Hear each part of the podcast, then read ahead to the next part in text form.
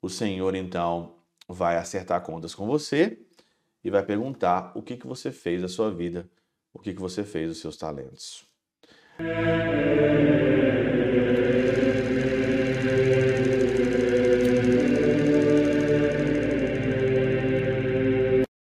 Em nome do Pai, do Filho e do Espírito Santo. Amém.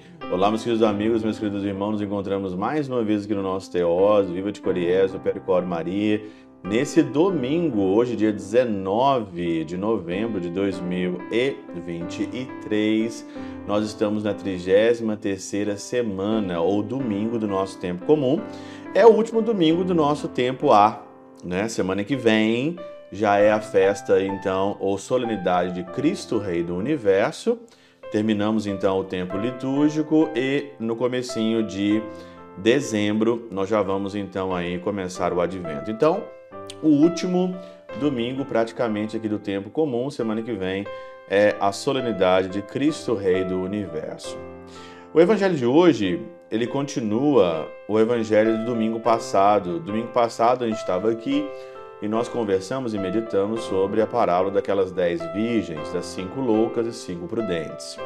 Hoje, é, Mateus capítulo 25, versículo de 14 a 30, é a parábola dos talentos. Né? Todos nós já conhecemos e essa parábola ela é rica, maravilhosa sobre os talentos que Deus dá. Interessante que na minha oração pessoal hoje, na minha meditação, na minha homilia, eu quero destacar esse momento onde o Senhor vai acertar as contas, né? Com ele sendo o administrador, ele distribuiu os talentos e ele deu um talento para uma pessoa, né? Tá aqui, ó. Apresentando-se também o que tinha recebido um só talento, disse: Senhor, sei que és um homem austero, que colhes onde não semeaste e recolhe onde não espalhaste. Tive receio e fui esconder o teu talento na terra, eis o que é teu. Então o Senhor disse-lhe: Servo mau e preguiçoso, sabei que eu colho aonde não semeei e que recolho aonde não espalhei. Devias, pois, dar o meu dinheiro aos banqueiros, e à minha volta eu teria recebido certamente o juro que era meu. Tirai-lhe, pois, o talento e dai ao que tem dez talentos. Pois aquele que tem vai multiplicar ainda mais em abundância. E aquele que não tem, ainda o que tem, lhe será tirado. É muito forte isso na nossa vida. Por quê? Você recebe tanta coisa de Deus e você tem que multiplicar isso. Se você olhar para o amor, por exemplo, nós recebemos o amor. Romanos 5,5. O amor de Deus foi derramado no nosso coração através do Espírito Santo que nos foi dado. O amor, ele é para multiplicar. O amor não é para enterrar. O amor não é para ficar enterrado. O amor é para multiplicar e todos os talentos que nós temos aqui são talentos para a multiplicação, multiplicar. Só que às vezes nós, por negligência, por preguiça, aqui mal, pela maldade, pela preguiça, nós enterramos os talentos e nós não multiplicamos os talentos. Na catena áurea, aqui é, tem um comentário que eu acho assim fenomenal, né? Que é o comentário de Orígenes. Orígenes diz o seguinte: quando diz que se aproximou o que havia recebido cinco talentos e o que recebera dois, entende, pois, a aproximação, o trânsito deste mundo ao outro. Olha que coisa, né? Interessante, o trânsito, né? o trânsito do, do mundo, né? Quem recebeu cinco, quem recebeu dois.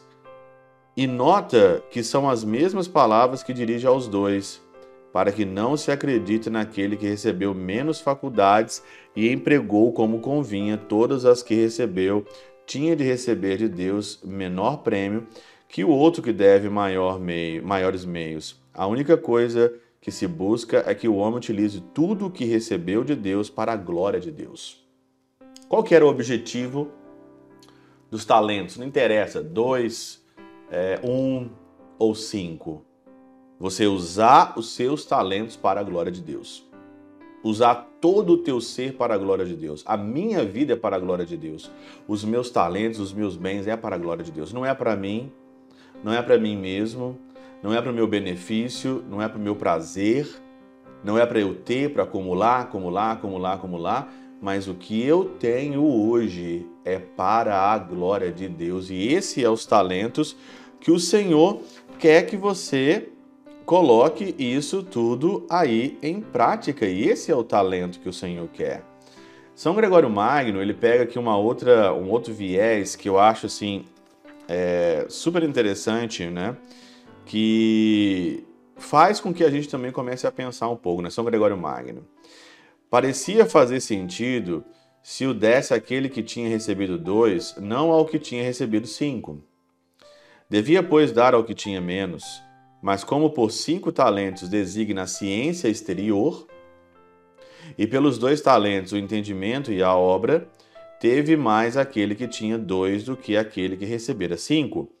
Pois se a verdade que pelos cinco talentos mereceu a administração das coisas exteriores, todavia ficou vazio do conhecimento das eternas.